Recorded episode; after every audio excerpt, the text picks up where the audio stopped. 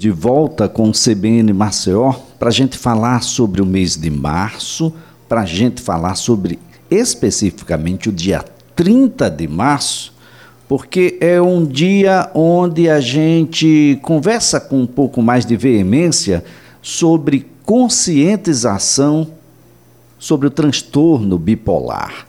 O que é que vem a ser o transtorno bipolar? Ele é muito frequente, as pessoas estão começam a compreender quais são os profissionais que estão habilitados a essa discussão, a esse diagnóstico. Tem tratamento? Não tem? É o mesmo que um. Olha, quantas dúvidas nós temos sobre algo que a gente vai conversar a partir de agora com o psiquiatra, Dr. João Faquineta, a quem a gente agradece, viu, doutor, por estar conosco. Um bom dia. Bom dia, Elias. Eu é que agradeço ter essa oportunidade de conversar com você e com a sua audiência. Doutor João Facnet, quando a gente fala em transtorno bipolar, em bipolaridade, a gente está falando sobre o quê?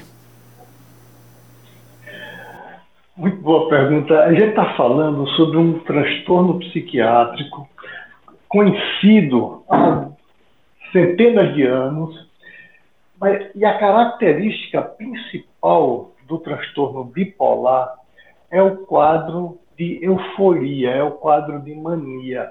Aquele momento da vida em que a pessoa começa a se sentir e se posicionar na vida como se fosse assim. A gente costuma dizer com o ego muito inflado.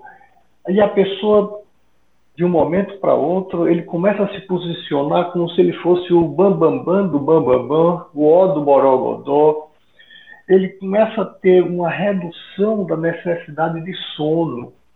Então, isso é importante. A pessoa está tão, tão animada, está tão eufórica, que o sono vai embora. Duas horas por noite, três horas por noite é mais do que suficiente. Se sente muito poderoso, muito potente, fala muito, tem uma loquacidade exagerada, ela tem um discurso que entra por um assunto, sai pelo outro, e a pessoa está ali empolgada falando. É, tem, tem planos de muita coisa, quer fazer muita coisa. Então, assim, a pessoa, você nota que a pessoa, ela está como a gente costuma dizer, um pouquinho fora da caixinha. Ela está funcionando numa, num padrão que não é o seu habitual. E esse, a grosso modo, seria um episódio de, de mania ou de euforia que caracteriza o transtorno bipolar. Do, doutor João Facchinetti, é diferente dessa mudança de humor que a gente tem no dia? Tem dia que a gente amanhece um pouco mais eufórico, tem dias que a gente amanhece um pouquinho mais para baixo, ah, um, um, o sujeito perdeu o emprego, a namorada, o namorado, enfim. Ah, bom, tem dia que a gente tem uma lembrança e, e é, essa mudança de humor no ser humano, ela é normal? Quando é que ela deixa de ser normal? E vira aí o, o transtorno, que já teve outros nomes aí mais cabeludos, não é, doutor? Verdade, já teve, já teve alguns nomes estranhos e a gente vem meio que adequando a, a psiquiatria, a medicina veio meio que adequando o nome para que, para que fizesse mais jus ao quadro clínico, porque o, o nome antigo de psicose maníaco-depressiva não necessariamente você tem um quadro psicótico. Então a gente prefere hoje um transtorno bipolar do humor. Por que a gente chama bipolar? Então vamos, vamos por partes. Você fez uma pergunta muito interessante. As pessoas, todo mundo, tem suas variações de humor. E tem um, um grupo de pessoas que tem uma labilidade emocional. Ou seja, é aquela pessoa que está aqui conversando normalmente, mas se alguma coisa é, o contradiz, o deixa insatisfeito, alguma coisa o agride de alguma forma, essa pessoa se, se é, exagera na resposta, tem respostas muito fortes, grita, fala alto, levanta, mas e daqui a pouquinho essa pessoa volta ao padrão normal e as pessoas dizem assim, ah, isso é porque ela é bipolar. Não.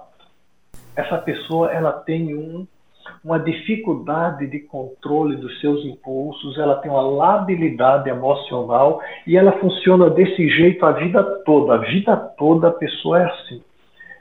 O bipolar, você nota que naquele período aquela pessoa está funcionando de uma forma anormal, está funcionando de uma forma que chama atenção, é diferente dessa variação normal que a gente tem de humor, que tem dias que está mais triste, tem dias que está mais empolgado, mas o, o, bipolar ele leva pelo menos para frente do diagnóstico uma semana funcionando de uma forma que chama atenção, está empolgadão praticamente todo dia, dormindo pouco, falando muito, querendo fazer 200 mil coisas em algumas situações, Elias, é, gastando muito mais dinheiro do que o que pode, fazendo, aspas, investimentos, é, aplicações, compras, que normalmente ele não teria condições de fazer, se, se afunda no cheque especial, no cartão.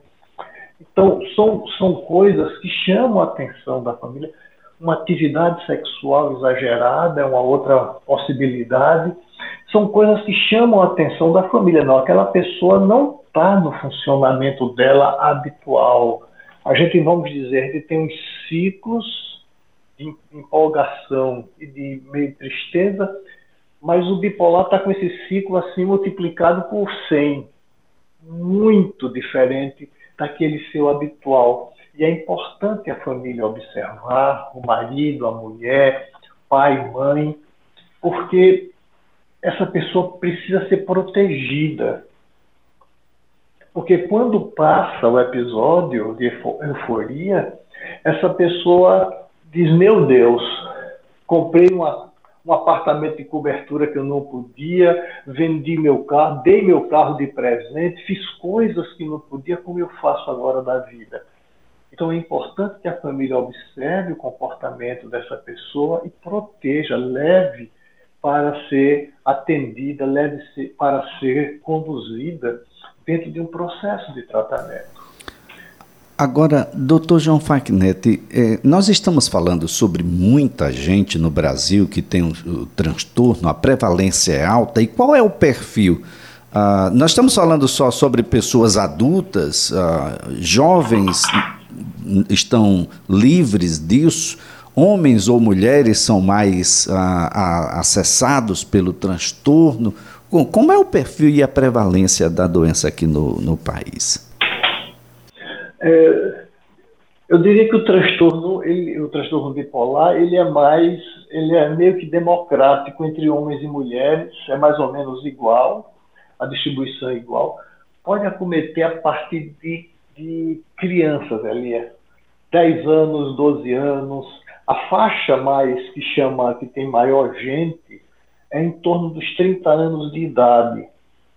E se a gente pensar é, numa prevalência de 1% da população, que é essa faixa, em torno disso, e a gente pensar numa cidade como Maceió, com um milhão de habitantes, a gente vai entender que a gente tem muita gente sofrendo desse mal. É, e às vezes com um, cuidado inadequado, uh, com um cuidado aquém do que, eu tava, do que, eu, que essa pessoa precisa. Bem, Porque doutor quando eu falo assim, que gasta muito dinheiro, que faz isso, desculpe, ali só para completar, a gente fala do transtorno que a gente chama de transtorno bipolar 1, mas tem aqueles que fazem uma hipomania, fazem uma mania pequenininha, mas apesar de ser pequenininha, ainda causa ou pode causar muito estrago na vida da pessoa. Desculpe, eu, lhe cortei. Não, doutor, fica à vontade para concluir. Eu estava imaginando aqui a Bom, nós temos um, um, o perfil é muito democrático e eu fico imaginando sobre tem gatilhos, é isso? Tem alguma coisa que desperta ah, para a mudança do, do, do perfil de humor que estava naquele momento, doutor? Ou isso é uma coisa que vai acontecendo, aí vai tomando corpo? Como é que é isso, doutor? Em primeiro lugar, é importante dizer que a gente tem uma tendência hereditária. Tem, umas, tem famílias que têm mais é, casos de pessoas com, com transtorno bipolar. É, isso é uma coisa importante, é, é, são, são situações de vida é, estressantes que podem levar, desencadear o processo. Então, por exemplo, a perda de um cônjuge, perda do emprego, situações como aquela que o Pinheiro, Pinheiro digo, os cinco bairros afetados pela Braskem passou e está passando, estão passando, de você perder sua moradia, sua referência de vida. Às vezes um, um, uma situação estressante serve de estupim para iniciar esse processo de que é uma fase de euforia, que eu tenho me referido mais, e também tem fases de depressão. Depressão, como a gente já conhece, o transtorno depressivo maior. Só que tem euforia e tem depressão. A questão, Elias, é que depois que esse processo se inicia, depois que a pessoa começa a deflagrar episódios de bipolaridade, de euforia e depressão, você não precisa necessariamente lá na frente de uma outra grave circunstância de vida para desencadear uma outra, um outro episódio desse. Então você tem um episódio inicial deflagrador e você tem é, episódios outros que necessariamente não precisam de grande, de um evento estressante na vida para ser desencadeado. Então, o que acontece? Mas se os, uh, os eventos estressantes, em havendo, eles servem de gatilho, mas mesmo que não os tenha, pode ser desencadeado. Então, a psicoterapia, nesse sentido, ela vem no sentido de primeiro ajudar a pessoa a lidar com a sua, com a sua situação de vida e de fazer boas escolhas na sua vida para que não desencadeie é, gatilhos de situações que ela inadequada, indevidamente optou por tomar aquelas decisões. Então você tem a parte medicamentosa importantíssima e você tem a parte da psicoterapia para a pessoa é, lidar com as situações de vida que podem estar desencadeando esses eventos. Doutor, qual, quais são o, o, qual é o especialista que está ah, devidamente autorizado a diagnosticar o transtorno bipolar? Olha, é, tecnicamente o médico de qualquer especialidade, mas na psiquiatria, é, e o psicólogo eles podem fazer, é, fazer esse diagnóstico. O acompanhamento medicamentoso, isso é uma coisa importante, Elias. É, foi uma coisa que eu me frustrei na faculdade, eu pensava que medicina era a ciência da cura. Não, medicina é a ciência do acompanhamento. Se você tira as infecções contagiosas, as traumáticas e cirúrgicas, o resto todo da medicina é acompanhamento. Então, cardiologia, você acompanha hipertensão, você acompanha insuficiência cardíaca, pneumologia, você acompanha as doenças pulmonares obstrutivas crônicas, na, e por aí vai. E na psiquiatria não é diferente do restante. As pessoas com transtornos psiquiátricos, elas precisam de um acompanhamento como, como em toda a medicina. Então, o psiquiatra, para medicar e acompanhar, e o psicólogo. Essa é, é, vamos dizer assim, essa dobradinha precisa existir para o, a boa, não para a boa evolução do do processo para que essa pessoa evolua bem dentro do seu processo de crescimento, seu processo de vida e possa desfrutar das coisas boas que a vida pode te oferecer. Bem, doutor João Facchinetti, o transtorno bipolar, ele não tem cura, é assim que a gente deve entender, mas tem uma série de intervenções que podem ser feitas para dar qualidade de vida a quem tem. É por aí? É isso aí como tantas outras condições médicas que também não têm cura. Hipertensão, diabetes, é, hipotireoidismo, epilepsia. E a gente vai acompanhando essas pessoas para que elas vivam bem as suas vidas. Bom, tem muita gente, doutor, ah, que ainda, no, no, no, passado bem recente, a gente tinha uma certa relutância com os profissionais que estão afetos à saúde mental. E aí veio a pandemia. E a pandemia mostrou de que existe um lado subjetivo que tem uma influência deveras no lado ah, físico. E as pessoas começaram a ir ao, a esses profissionais, psicólogos, psicoterapeutas, psiquiatras, enfim, ah, para cuidar não só do corpo, mas cuidar da mente também. Saúde mental, doutor. Onde é que nos encontramos? A gente tem mais perguntas, ah, mais respostas, ou a gente está melhorando nas respostas? O, o que dizer para quem ainda está ah, com pessoas em casa? Olha, eu acho que tem um transtorno bipolar, foi diagnosticado, vai precisar de medicamento. Aliás, a escola ah, e os profissionais têm reclamado muito. A gente tem um. É crescente o número de diagnósticos, eu não sei se a, da qualidade dos diagnósticos, mas é crescente com TDAH, com, com uma série de ansiedade, de depressão. Parece-me que a, a mente é o nosso o maior, ah, eu não digo problema, mas o maior cuidado que a gente deve ter hoje, doutor.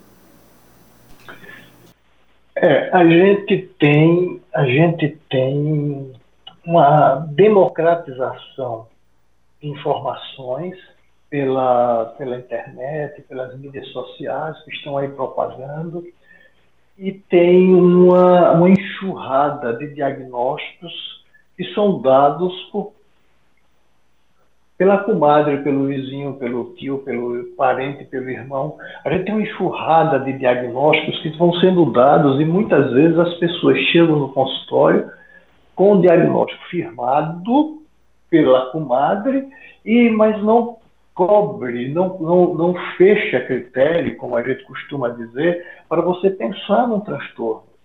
É, é, o fato de você ter um, um aspecto que lembre TDAH não significa que você tem um transtorno, mas você tem um aspecto que lembra aquilo. E às vezes, pelo aspecto, as pessoas fecham um diagnóstico, fecham uma definição de quadro.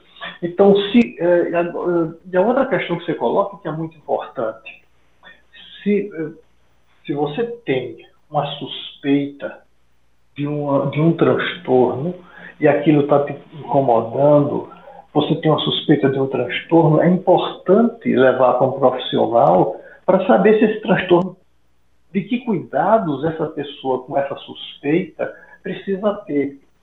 Se realmente aquilo se configura num transtorno, como está definido, ou se é apenas um, um traço de personalidade, apenas um aspecto, e se aquele aspecto, aquela situação precisa ser medicada, precisa fazer uma psicoterapia, precisa de um fonoaudiólogo. Então, é, é interessante e importante que, essas, que esses diagnósticos que são dados pela mídia e pelo Google, eles sejam passados por um crivo de um profissional que tenha condições de emitir um diagnóstico com os pés no chão e o acompanhamento, indicar o caminho a seguir para que esse diagnóstico não, mas que essa pessoa com esse diagnóstico venha a cumprir para que possa desenvolver melhor a tua vida.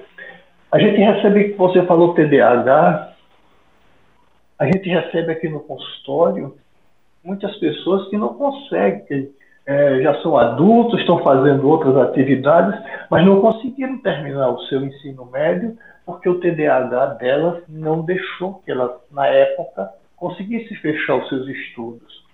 Então, são pessoas que não têm, é, que não conseguem se inserir no ambiente de estudo, eu estou falando de um TDAH grave, no ambiente de estudo, perde matéria, sai de aula, tem uma baixa autoestima porque ele começa a se achar burro, porque não consegue dar conta da, da, da sua, da sua, das suas disciplinas na, na, no colégio, quando isso tudo poderia ter sido resolvido com acompanhamento psiquiátrico, com acompanhamento psicoterápico, e essa pessoa tem um outro desfecho de vida.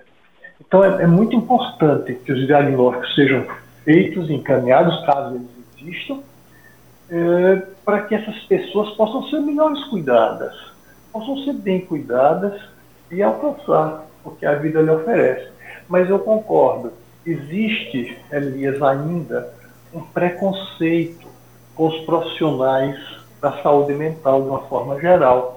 E a, a Associação Brasileira de Psiquiatria cunhou um nome chamado psicofobia, que é a, que é a rejeição ao profissional, ao usuário da saúde mental e à medicação que se usa. É muito curioso quando as pessoas dizem assim: ah, você está usando esse medicamento, esse remédio pesado. Eu dou risada e digo: olha, todo remédio é pesado, não importa para que seja, tem que ser medido e pesado. Existe uma discriminação. Você está usando isso? Que absurdo. Absurdo é a pessoa não ser tratada. Absurdo é a pessoa não conseguir desenvolver-se bem na vida por falta de um acompanhamento medicamentoso. A gente nota que esse quadro vem se, vem se desfazendo, mas muito aos pouquinhos. A gente precisa entender que a psiquiatria é um ramo da medicina como qualquer um outro. E não falta força de vontade, não falta personalidade, não falta caráter a uma pessoa que faz uma tuberculose, a uma pessoa que faz uma úlcera, nem a uma pessoa que faz um transtorno bipolar. Nesse momento, seria interessante de separar pedagogicamente cérebro e mente. Pedagogicamente. Muito bem. Doutor João Faquineta, nossa gratidão, viu, pelas informações. Que todos busquem os especialistas, procurem um psiquiatra, um psicólogo, um médico, enfim, de modo que a gente possa ter um, uma escuta de qualidade e a gente dar sequência aí naquilo que for necessário. Muito obrigado mesmo, doutor. Um bom dia, muito obrigado.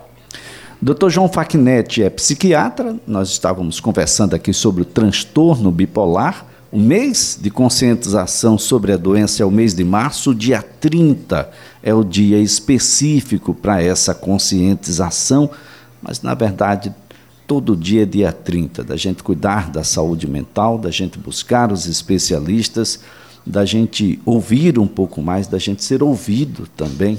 Isso é super importante para que a gente mantenha aí a saúde mental em dia.